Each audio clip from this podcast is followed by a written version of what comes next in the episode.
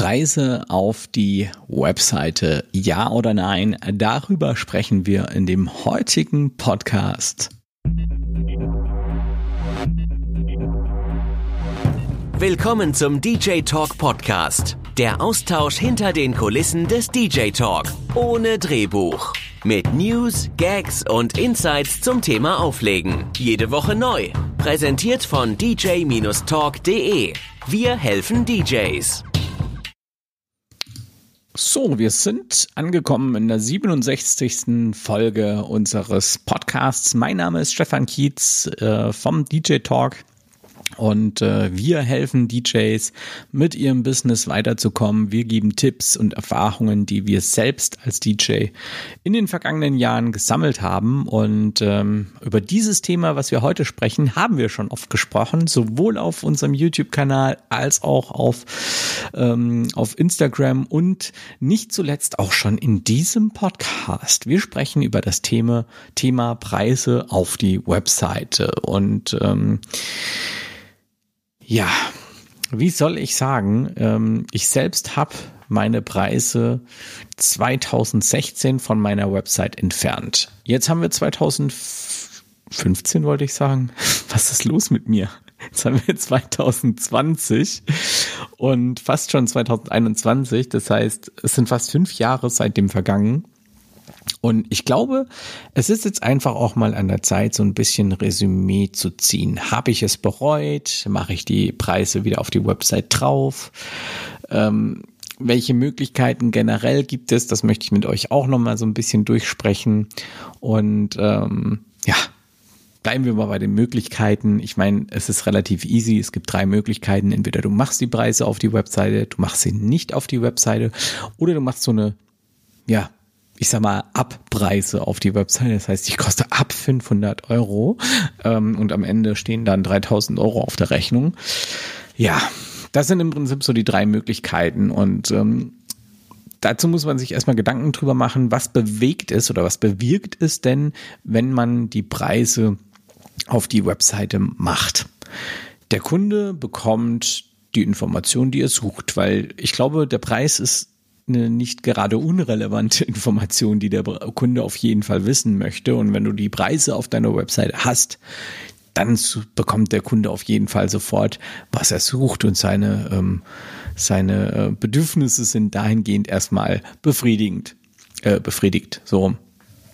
Ähm, der Kunde, ähm, der jetzt deinen Preis sieht und das Gefühl hat, der Preis ist zu niedrig, der wird dich nicht anfragen. Das ist, wird Preise auf der Webseite auf jeden Fall auch bewirken. Und genauso ist es auch umgekehrt, dass Kunden, die jetzt das Gefühl haben, der Preis, der da steht, ist mir zu teuer, die werden dich auch nicht anfragen. Nur Kunden, die mit deinem Preis einverstanden sind, die werden dich sofort anfragen. Du hast also verhältnismäßig wenig Kunden, die dich nicht buchen wenn sie dich angefragt haben, weil der Preis ja schon auch ein, ich sag mal, nicht ganz unrelevanter Punkt ist, warum man dann jemanden bucht. Ja.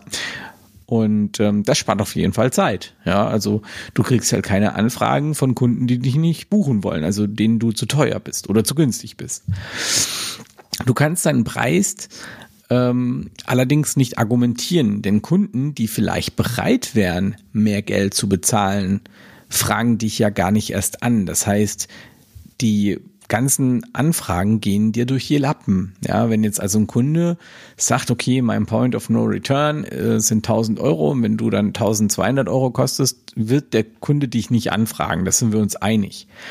Jetzt kann es ja aber sein, dass der Kunde dich eigentlich vielleicht buchen würde und bereit wäre, diese 200 Euro mehr in dich zu investieren, wenn er denn wüsste, dass er bei dir auch mehr Leistung bekommt als bei jemandem anderem oder weil du ihm einfach sympathischer bist, denn das spielt ja auch eine wichtige Rolle. Es muss ja nicht unbedingt sein, dass du mehr Leistung bringst. Es reicht ja schon, wenn er jetzt einfach ein super gutes Gefühl bei dir hat. Das kennst du doch wahrscheinlich auch selbst, wenn du irgendwo unterwegs bist und suchst irgendwas und bist jetzt äh, irgendwo in einem Laden drin und da fühlst du dich auf Anhieb super wohl, dann macht es dir doch auch nichts aus, wenn da der Radiergummi 50 Cent mehr kostet als im Laden nebenan. Dann kaufst du das doch da, weil du einfach die Leute da auch sympathisch findest. Und genauso ist es da eben auch.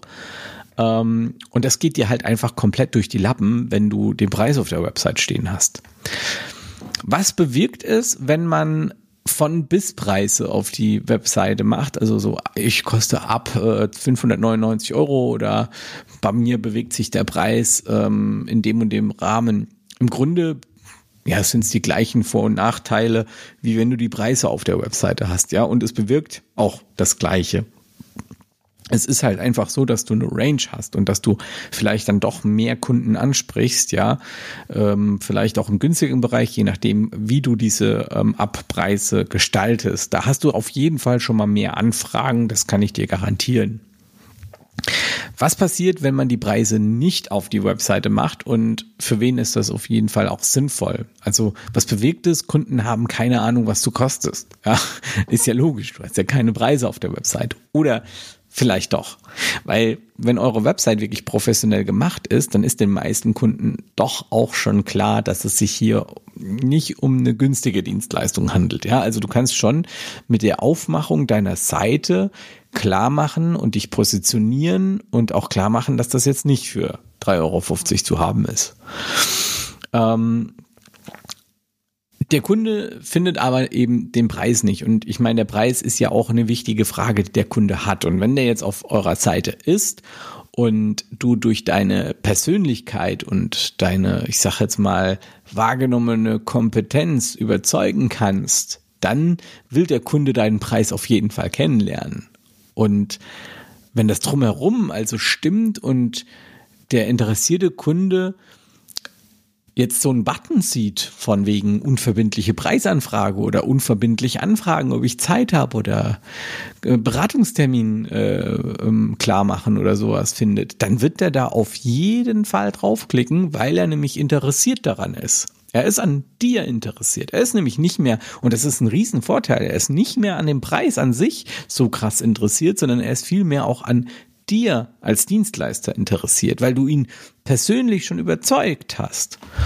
Und ja, jetzt nimmt der Kunde mit dir Kontakt auf und es liegt jetzt an dir, ihn davon zu überzeugen, dass du der Richtige bist und dass der Preis auch in Ordnung ist.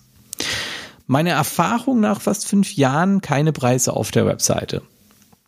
Ehrlich gesagt äh, bereue ich es, dass ich das nicht schon viel früher gemacht habe die Preise von der Webseite runterzunehmen, das war wahrscheinlich eines der Faktoren, die mich und mein Unternehmen dazu gebracht hat, mich selbstständig zu machen. Kunden, die nämlich nur auf dem Preis aus, aus sind und vergleichen wollen, die braucht keiner von uns und diese haben auch mir damals nicht weiter geholfen, äh, selbstständig zu werden. Ähm, die Kunden fragen dich in der Regel nicht an, wenn du keine Preise auf der Website hast und du dich halt wirklich gut als Profi positioniert hast. Und das ist auch eine Erfahrung, die ich gemacht habe mit meiner Website, dass einfach seit ich meine Website wirklich stetig ausbaue, immer wieder weiterentwickle und noch professioneller mache und da die Startseite noch mal ein bisschen anpasse und das und sel und jenes, dass ich halt äh, solche Anfragen von Leuten gar nicht mehr bekomme, die einen günstigen DJ suchen. Mit dem Podcast hier wollte ich euch noch einmal klar machen, dass auch nach fünf Jahren immer noch ähm, ich der Meinung bin und wirklich voll davon überzeugt bin, dass es falsch ist, seine Preise auf die Webseite zu, zu setzen sofern man äh, wie wir als DJ unterwegs ist. Es gibt natürlich, wenn ich mir jetzt ein Shampoo kaufen will oder so, dann will ich einen Preis haben. Ja, aber das ist jetzt schon eine sehr persönliche Dienstleistung. Ähm, ich glaube auch generell in Dienstleistungsbereichen, wo äh, sehr persönlich sind, sollten die Preise nicht auf der Webseite sein. Man sollte sich ähm, aber auch immer mal wieder Gedanken drüber machen, weil ich sag mal, die Zeiten ändern sich auch, ne? Und äh, das, was heute richtig ist, das muss in zwei Jahren nicht richtig sein. Und genauso das, was vor fünf Jahren richtig war, muss auch heute nicht richtig sein. Aber ich kann jetzt nach fast fünf Jahren sagen, ähm, dass das immer noch richtig ist, weil es einfach noch mega erfolgreich ist. Ähm, und deswegen hinterfrage ich halt auch alles, was ich so tue, in regelmäßigen Abständen, wie auch das mit der Website. Und deswegen habe ich das jetzt auch als Thema einfach nochmal ähm, drangenommen, weil es jetzt einfach auch gerade für mich an der Reihe war, das Ganze nochmal äh, durchzudenken und ich mir nochmal Gedanken drüber gemacht habe, okay, wie ist denn so die aktuelle Situation? Aber nein, die Preise sollten nicht auf die Webseite. Ähm, und da bin ich mir ziemlich, ja, ziemlich sicher. Ne? Ich bin da sehr, sehr erfolgreich mit. Es gibt natürlich schon einen Grund, wenn man die Preise auf die Webseite oder wo man die Preise auf die Webseite setzen kann und das ist halt einfach, wenn ihr das alles nicht wollt. Also wenn ihr keine, wenn ihr nicht viele Anfragen haben wollt, wenn ihr einfach äh, Kunden haben wollt, die diesen Preis für euch zahlen und fertig, dann solltet ihr ähm, die Preise auf die Webseite setzen, weil dann habt ihr definitiv Kunden, die euch buchen. Ne? Ähm, während ich halt auch immer mal wieder einen Kunde dabei habe, ähm, der mich dann vielleicht auch mal nicht bucht. Was für mich aber nicht schlimm ist, weil ähm, ja, wenn ich dann wirklich zu teuer bin, dann ist es halt nicht mein Kunde. Ne? Das ist, ist halt manchmal einfach so. Okay. In diesem Sinne hoffe ich, dass ich dir damit ein bisschen weiterhelfen konnte. Ähm, abonnier uns auf jeden Fall hier in der Podcast-App, abonnier uns auf Instagram und auf YouTube damit würdest du uns auf jeden Fall sehr viel helfen. Und wenn du uns noch nicht auf Instagram oder YouTube folgst, dann wirst du feststellen, dass wir dort auch jede Menge guten Content für euch produzieren und ähm, dass du da auf jeden Fall auch nochmal jede Menge Tipps bekommst. Ansonsten kann ich es dir noch ans Herz legen, ähm, Sonntagabends bei unserem Livestream auf YouTube einzuschalten, denn da haben wir auch immer ganz, ganz spannende Themen, über die wir dann eine Stunde lang in der Regel sprechen. Also, wir hören uns bei der nächsten Folge und bis dahin wünsche ich dir viel Erfolg viel Spaß.